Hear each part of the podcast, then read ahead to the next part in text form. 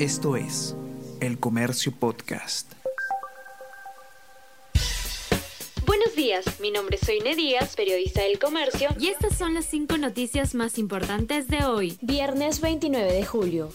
Discurso de presidente sin autocrítica ni explicaciones sobre casos de corrupción. En mensaje a la nación, presidente no ahondó en las cinco indagaciones fiscales que tiene y que incluyen a su círculo más cercano. Tampoco leyó un pedido para que los prófugos se entreguen. Asimismo, el jefe del Estado atacó a los medios y criticó que no destaquen sus logros. Instituciones rechazan imputación y resaltan la labor fiscalizadora de los periodistas.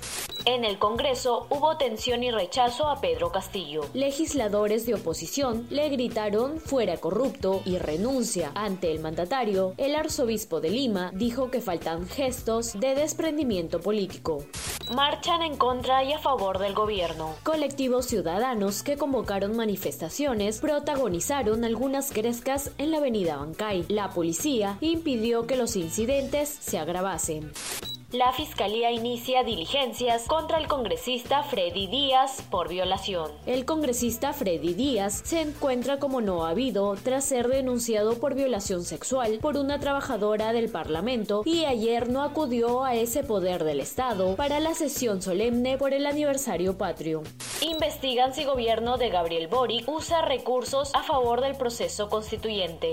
La Contraloría de Chile confirmó el miércoles que abrió una investigación contra el gobierno sobre el gasto público de cara al plebiscito constituyente del próximo 4 de septiembre, tras las acusaciones de intervencionismo de varios grupos de derecha. Todos, ¿qué tal? ¿Cómo están? Eh, espero que estén comenzando su día de manera excelente. Yo soy Ariana Lira y hoy tenemos que hablar del debate presidencial.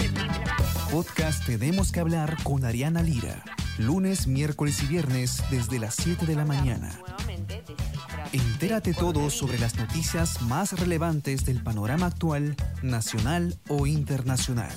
Escúchalo en la sección podcast del comercio o a través de Spotify, Apple Podcast y Google Podcast. Despido de ustedes y eh, les digo que se sigan cuidando como siempre y que tengan un excelente fin de semana. Nos encontramos de nuevo de lunes. Chao, chao, ¿cómo? Esto es El Comercio Podcast.